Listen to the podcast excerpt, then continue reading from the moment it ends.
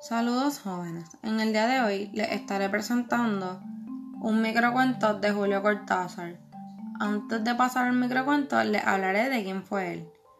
Julio Cortázar nació el 26 de agosto de 1914 en Bruselas, Bélgica, y murió el 12 de febrero de 1984 en Francia.